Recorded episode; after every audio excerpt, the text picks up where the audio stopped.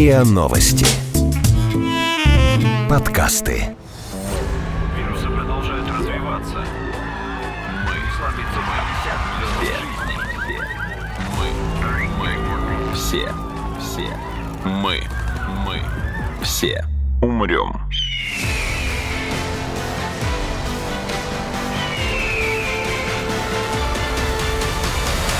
Мы все умрем.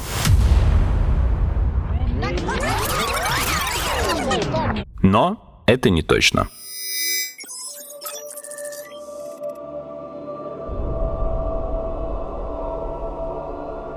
Здравствуйте, это подкаст «Мы все умрем, но это не точно», где мы с научной точки зрения обсуждаем, что готовит Земле и людям обозримое будущее. Меня зовут Игорь Кривицкий, со мной сегодня в студии Владимир Самойло, руководитель проектов по разработке программного обеспечения, в частности, для медицинских учреждений и, в частности, для Сеченовского университета. Владимир Петрович, здравствуйте. Да, здравствуйте. Владимир Петрович, я хотел бы сегодня с вами поговорить про, давайте назовем это так, цифровизацию медицины, IT в медицине, применение современных достижений, там, программирования, информатики и таких вот высоких технологий для нужд разных медицинских отраслей и учреждений.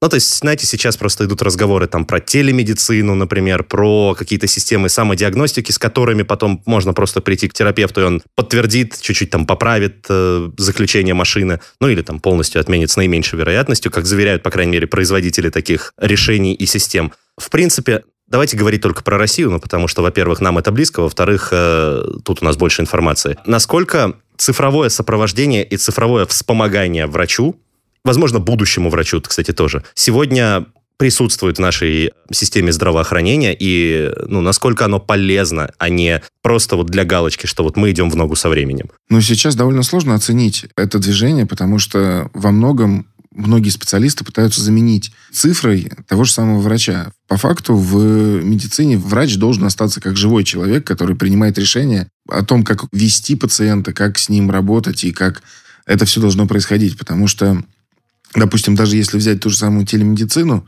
я еще в восьмом году работал в известном учреждении Моники, врачом-методистом кабинета телемедицины. И даже тогда все говорили, что сейчас вот телемедицина будет сейчас, вот сейчас будет, сейчас будет.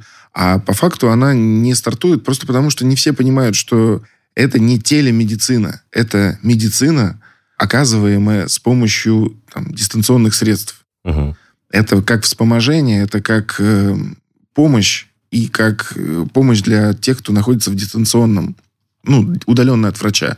Но даже в Мониках, так как Моники это центральное учреждение для Московской области, то зачастую в то время телемедицинские консультации, они заканчивались фразой «Ну, приезжайте к нам в Москву, мы вас тут посмотрим». Хотя при этом оборудование и все необходимое для коммуникации с пациентом в целом было. То есть телемедицина ограничена не там, набором инструментов, не тем, что пациент не может там себя пропальпировать, не знаю, горло свое посмотреть. Ну, здесь, э, так как в Мониках телемедицина это была врач-врач, угу. то есть когда э, врач в ЦРБ приводит пациента к э, системе видеоконференц-связи с специальными устройствами, которые помогали транслировать снимки, допустим. Угу. Ну, и пропальпировать по факту врач мог и на месте. Так. Но сложное принятие решений ни один врач, во всяком случае, на тот момент не брал на себя ответственность, потому что, ну, кого показывали Москве? Москве показывали сложных пациентов. А когда ты общаешься со сложным пациентом, принять решение однозначно о том, что с ним делать, видя только его дистанционно, хотя и когда ты понимаешь, что его в целом можно доставить тебе живым, здоровым, чтобы ты на него посмотрел. И... Живым, хотя ну, для начала. Да, да, да. Ну, я имею в виду, да. Да, я понимаю, да. А, что его можно доставить и уже с ним лично поговорить, потому что врач не всегда ставит диагноз, исходя исключительно из того, что он видит в медицинской документации, но в том числе и просто обращая внимание на то, как себя ведет пациент. Угу. И вот, вот эта вот часть, что мы не все видим, не все понимаем, это довольно тяжело. Вот если брать такой момент, как эм, иктеричный склер. Ну, при желтухе склеры глаза становятся желтыми. Так. Ну, иктеричными. И смотреть это надо при естественном освещении. И уж тем более не через видеоконференцию. Какую-то. Да. Такие моменты, они как бы и немножко тормозят работу в телемедицине. И еще в целом вообще, как если брать отрасль, то зачастую такие сервисы и услуги разваливаются, когда в них нет врачей, потому что я сталкивался с таким, что пытаются запустить телемедсервис, а в базе нет врачей и думают, вот мы сейчас нагоним врачей, и они такие вот прибегут и будут оказывать услугу. А телемедицинская услуга, ну, по умолчанию, как по ощущению пациентов, она должна стоить дешевле, чем реальная. Ну, типа, раз никто никуда не поехал, никто никого не трогал руками, не тратил расходники, всякие там перчатки, Ну, и тем палочки, более да? диагноз нельзя ставить. Мгм. Ну, это уже по закону. Ну да, понимаю. Поэтому считают, что должно быть дешевле, а при этом врач те же самые 15 минут тратит, ну, плюс-минус. А при этом, если он будет сидеть на приеме, то он может заработать больше. При этом диагноз не поставит, направление не выпишет. Ну да, он может сказать, что вы знаете, у людей с похожей симптоматикой бывают такие диагнозы. То есть это вот в целом максимум, насколько можно приблизиться к этой теме. И иногда им выписывают препараты такой-то группы. Мы все умрем.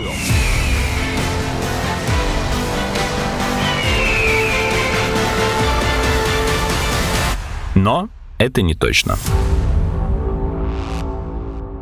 Слушайте, ну это звучит как что-то, что мог бы делать даже не живой человек, кажется, а, ну, даже не искусственный интеллект, потому что это не интеллект, а просто алгоритм. То есть, как бы у вас болит здесь, да, нет, у вас здесь там опухоль, покраснение, есть такой симптом, нет такого симптома, и в итоге, пройдясь вот по этой цепочке, учитывая все да, нет от пациента или там какие-то, ну, могут быть чуть более сложные ответы, например, ставится, ну, может, не точный, но хотя бы приблизительно понятный диагноз. То есть это такая какая-то система просто работы с алгоритмом, может заменить, э, кажется, по крайней мере, что может заменить первичный прием у врача. Экономя время, экономя усилия пациента, терапевта. Ну, то, что вы описываете, это называется система симптом-чекеры. Так. Они в То есть целом, такие существуют. в Ага. целом, да, используются. Единственное, что, опять же, ее нельзя отпускать на волю, работать напрямую с пациентами. То есть это внутренняя система, которой пользуются врачи, но не дают ее именно в руки. Иногда больным. пытаются. У, допустим, некоторых сервисов известных был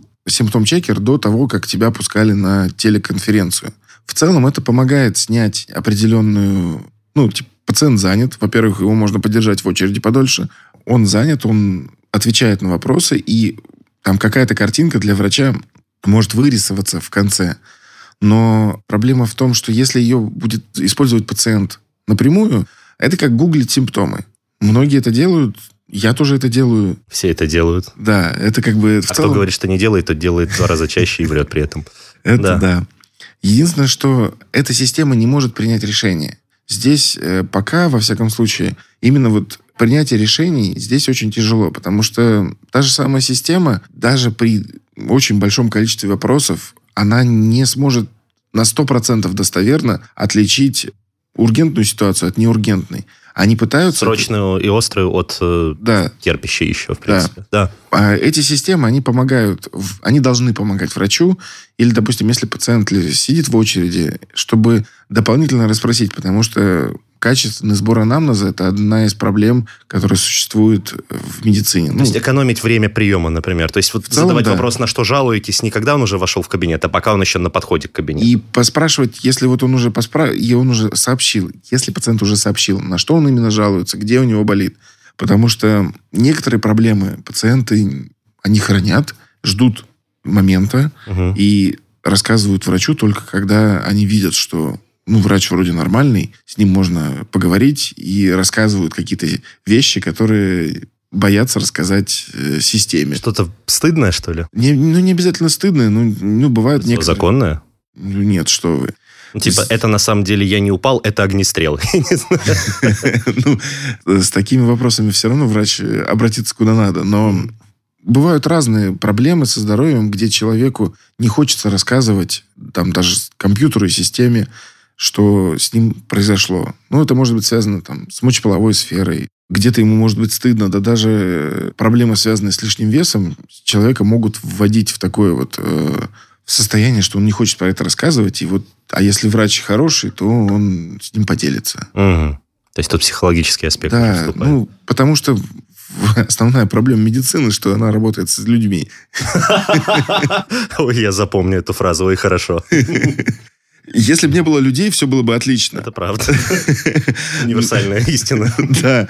А так как э, здесь живой пациент, у которого есть свои эмоции, свои переживания, который как-то эмоционально взаимосвязан со всем этим, то здесь вопрос сложный. Поэтому даже у патанатомов, которые ставят вроде бы самый точный диагноз, даже они могут ошибаться, вот скажем так. Угу. Но их ошибка наименее критична а в вот, всей больнице. Кстати, не скажите. Вопрос, э, а если речь идет про особо опасную инфекцию, и ее все пропустили, и патанатом пропустил. А, Вот такой случай, ну вот, не досмотрели. угу. На предыдущих звеньях, ну как-то вот, как-то вот так получилось, не увидели.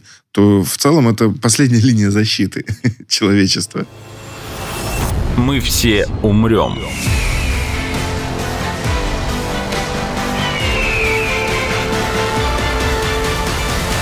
Но это не точно.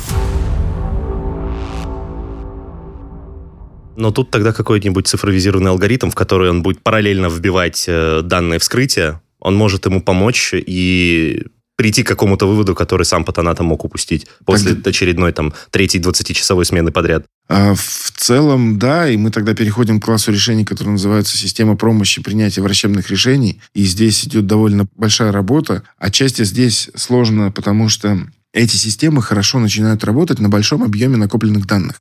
На бигдата логично. Вот, Но пока медицина за тысячелетия это накопила такие бигдата? а в формализованном виде нет. Ну, кого мы можем заставить формализовать все истории болезней в прошлом? Ну а куда складываются все эти заполненные журналы, и истории болезней, медкарты и так далее? Архивы хранятся 25 лет. Ага, а потом уничтожаются. Я вот сейчас не берусь говорить, что происходит с документацией, но 25 лет история болезни должна храниться в больнице.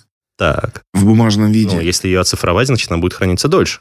А вопрос, как ее оцифровать? Вы же видели, как врачи пишут? Они не всегда врач, что написал, может прочитать после себя. Справедливо. Вот. И в целом, даже если стараются вести их более или менее точно, то в, в любом случае, каким объемом информации мы владеем. Это не длительная информация. То есть, ну, как минимум, когда вы ходите к врачу, насколько вы последние, наверное, лет пять э, стали появляться бумажки, написанные на компьютере, Мгм, а не от руки. А до этого все было заполнено только от руки. да. И в целом это оцифровывать становится легче, но никто это не будет делать, потому что имеющийся объем данных, который сейчас входит в систему, он тоже большой. Но их надо копить, обрабатывать, нормализовывать и работать с ними. Но это ведь тоже может делать компьютер без участия человека. Ну, при минимальном участии человека, хорошо. А пока не получается почему-то. Пока человек здесь нужен, как эм, многие зависимости система может вычленить, но когда у чего-то есть связь, это не обязательно она причинно-следственная. Может быть, просто корреляция. Да, да, да, да, да. И поэтому пока здесь идет большая работа на тему именно создания банков данных, обработка этих данных и поиск каких-то таких особенных решений, которые позволят реализовать это все. Мгм. То есть работа идет, работают, и в многих системах помощи принятия врачебных решений, даже когда на вход поступает абсолютно необработанная информация, то есть вот просто вот все, что условно наляпано в документе, она может попасть довольно точно в сферу. Ну, то есть вот хотя бы там угадать диагноз по МКБ, МКБ? международная классификация болезней, Мгм. в рамках которой, собственно, все болезни классифицированы и описаны, то она может хотя бы попасть в группу. Может быть, она не попадет точно, но хотя бы вот врач сможет посмотреть и подумать. Здесь же основная проблема в том, что когда такие системы работают, мы выносим функции, которые возможно сделать во внешнем устройстве. Многие, я думаю, сталкивались с тем, что, имея в руках калькулятор, вы не будете считать в уме. Вы возьмете калькулятор. И часы тоже. Вы не будете отслеживать время по, По своему солнцу. ощущению и по солнцу, ну, вообще в целом. А вы будете надеяться на то, что вам телефон сообщит, который сейчас час, и вы сориентируетесь в своей жизни по этому времени. Мгм. Нормальная тема выносить свои функции во внешнее устройство. Абсолютно. Да, но когда это становится связано с принятием решений, с судьбой пациента, это уже становится опасно. Пока системы недостаточно продвинуты для того, чтобы врачи могли ими полностью пользоваться. И все равно есть опасность, что она начнет... Ну, иногда вот как вот э, набираешь, допустим, текст в телефоне. И если там есть предиктивный анализ, который подсказывает, какие там могут быть слова, проще тыкнуть и все. И забыть. Да. И не отслеживать свою грамотность, а потому что там Т9 или его Да, аналоги, да, они да, все да, да, поправят да, за да. тобой. Да, а потом, Да. если что, можно сказать, что это все Т9, а не я.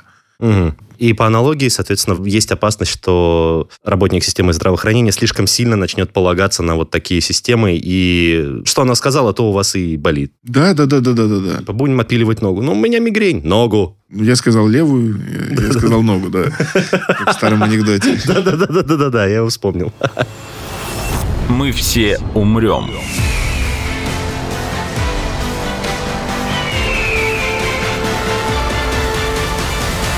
Но это не точно.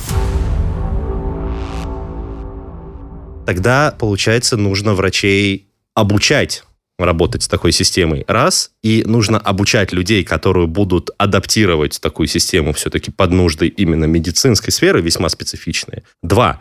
Кто будет сторожить сторожа? Кто будет учить людей учиться взаимодействовать с такими системами и создавать такие системы? Ну, сейчас э, медицинские вузы в стране пытаются это сделать, и ну, с переменным успехом в целом у них это получается.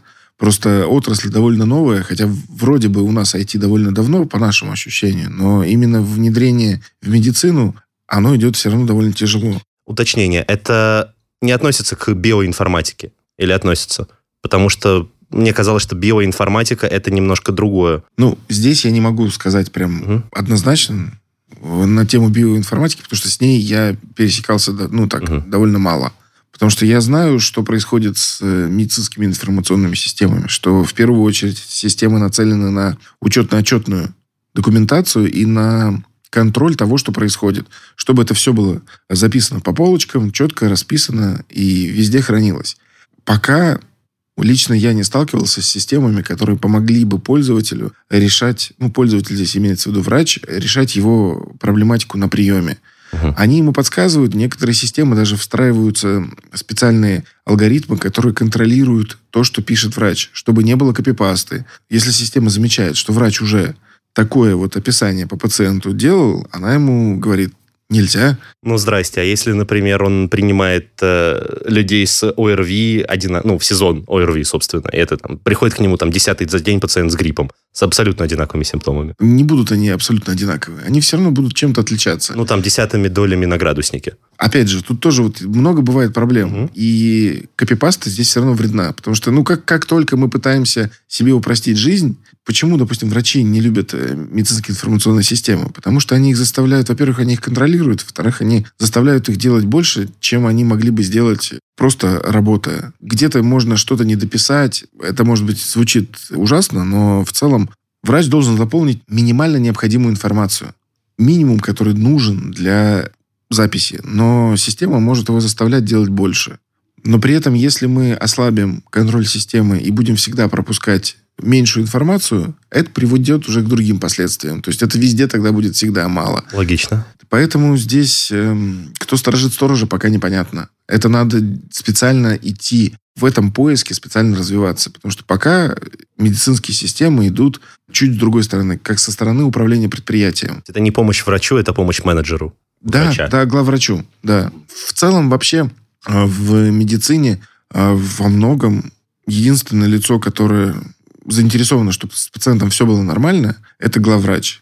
Потому что если брать э, такой сложный вопрос, как э, постдипломное обучение у врачей, сейчас идут попытки внедрения системы непрерывного медицинского образования. Но если брать э, действующий текущий приказ о том, как это должно осуществляться, то единственный человек, который заинтересован, чтобы врач учился, это главврач. Потому что он несет ответственность за то, что медицинская услуга будет оказана недолжным образом и необученным врачом. Заинтересован и то не пряником, а кнутом. Да, да, да, да. Ну, там даже таким.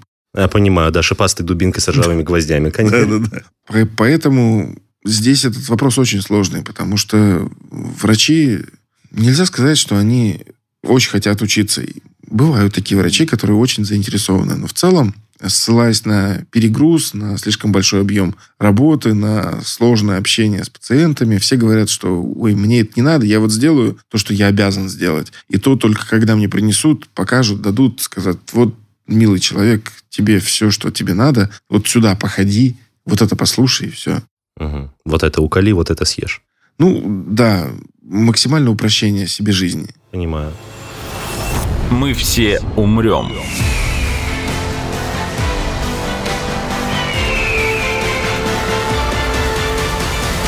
Но это не точно. Ну, хорошо, раз уж мы заговорили про образование в медицине, может, хоть здесь э, IT и технологические какие-то решения, они реальную пользу приносят, а не чисто менеджерскую?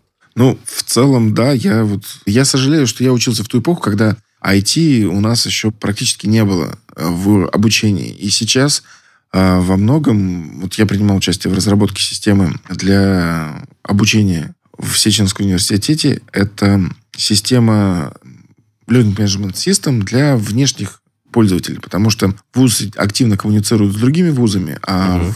и по факту в Сеченовке есть две системы обучения, которые одна полностью внутренняя закрытая и внешняя, собственно, за внешнюю я и отвечал. Внешняя система при этом, она предоставляет контент в формате массовых и открытых онлайн-курсов. Ну, то есть это когда курс создается максимально дробно.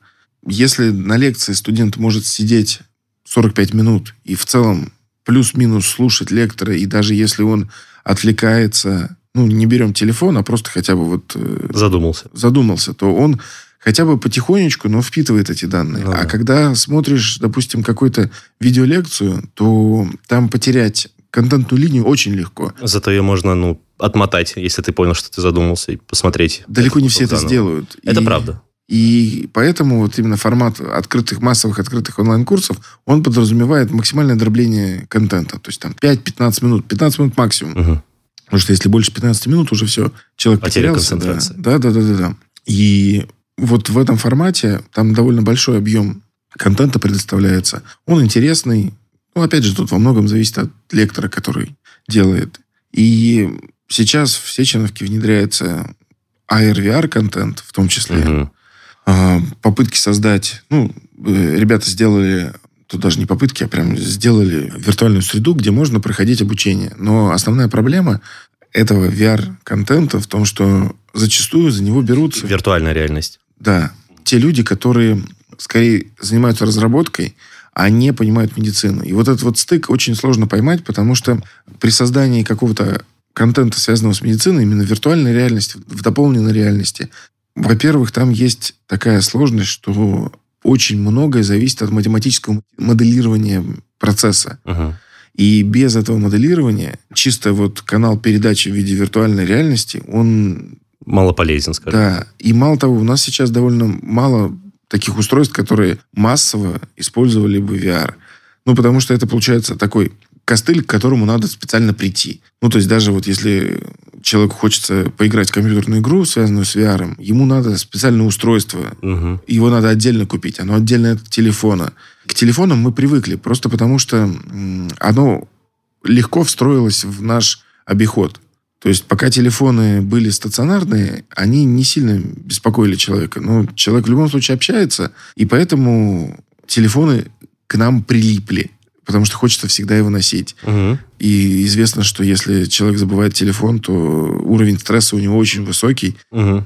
Тут не Или только... если телефон сел полностью. Да, да, да. У нас так устроен мозг, что нам хочется потреблять контент. Пользуясь э, телефоном, ты все время потребляешь контент. Так, да. А в VR пока такого нет. Вот попытки создать AR-очки, которые бы дополненную реальность реализовывали, они есть, но это не массово мы не, не ходим все в этих очках. А пока это не массово, пока это получается довольно нишевое решение, и в целом, наверное, это можно использовать для каких-то сложных моментов, но вот мне пока, пока на текущем этапе развития технологий кажется, что те же самые симуляционные технологии, где используются манекены и что-то более осязаемое, угу. Оно более эффективно. Вот в Сеченском университете очень большой парк симуляционного оборудования. Манекенов. Да. Угу. И на них в целом проходят аккредитацию, учатся студенты. Угу. И у VR нет обратной связи с точки зрения вот... Сенсорики, моторики. Да, да, да. Осязания нет. Да, а ну, мы... есть, но это самые как бы вот cutting edge передовые решения, и они... Вот насколько VR не массовый, они еще менее массовые. То есть, а как бы это при... экспериментальные решения. А теперь представьте, что вам надо сделать класс а не один класс. Хирургии, например, да? Да, Ага. и это и через этот класс надо пропустить э, большое количество студентов, потому что в Сеченовском университете единомоментно учатся, по-моему, 20 тысяч студентов на всех курсах и на вс- ну. Ну, да. а это довольно много. И вот такой объем пропустить через такие системы пока не получится. Мы все умрем.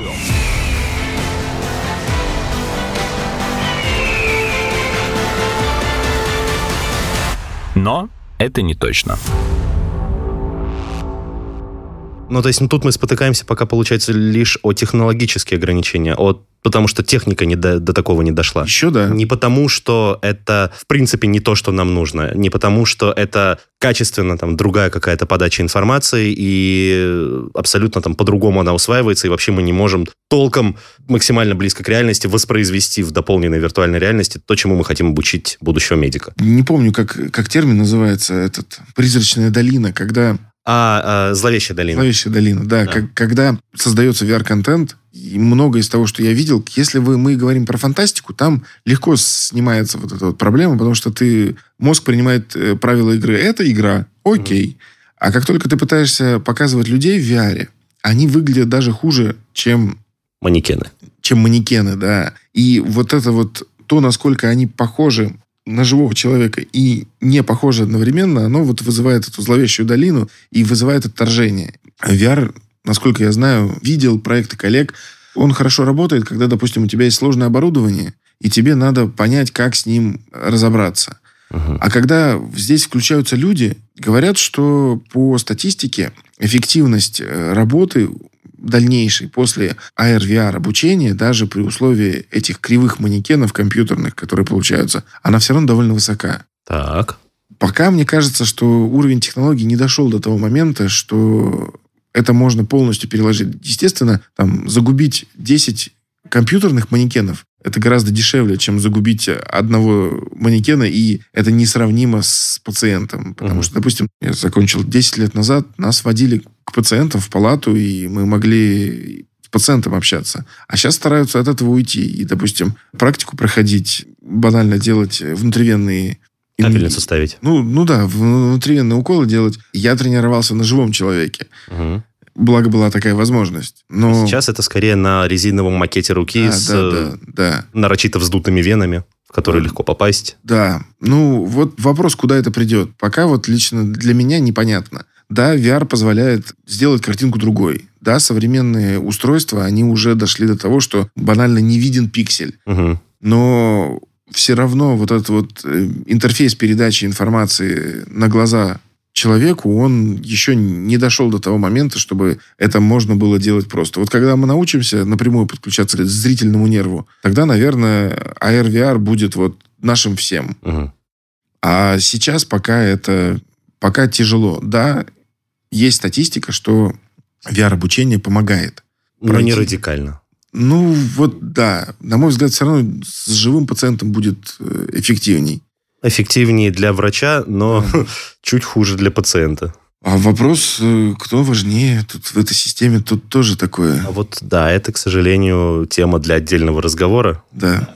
Но эта тема, которую мы с вами сегодня обсуждали, была для меня очень интересна. Вы дали мне большую пищу для размышлений. Надеюсь, не только мне, но и слушателям. В принципе, есть над чем подумать и, в принципе, на что надеяться. То есть, как бы даже несмотря на то, что мы не пришли к какому-то яркому свету в конце туннеля, все равно перспективы улучшения медицинской сферы с помощью IT, они есть, причем как для врачей, так и для пациентов. Я этому радуюсь. Большое вам спасибо за то, что вселили в меня эту надежду, Владимир Петрович. Спасибо вам за такую возможность пообщаться. И, наверное, сейчас мы пока не видим свет в конце туннеля, но мы хотя бы начинаем ощупывать его стенки. Потому что раньше и до стенок было дотянуться сложновато. Шутка про проктолога. Но там все по-другому. Да, там не хотелось бы увидеть свет в конце туннеля. Так, ладно, надо это завершать уже. Это был подкаст «Мы все умрем, но это не точно». Подкаст «Мы все умрем, но это не точно» выходит по субботам. Слушайте эпизоды подкаста в приложениях подкаст в Web Store, Кастбоксе или Simplecast. Комментируйте и делитесь с друзьями.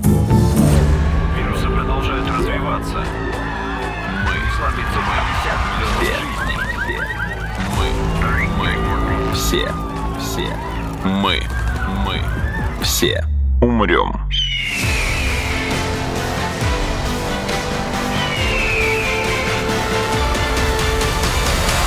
Мы все умрем.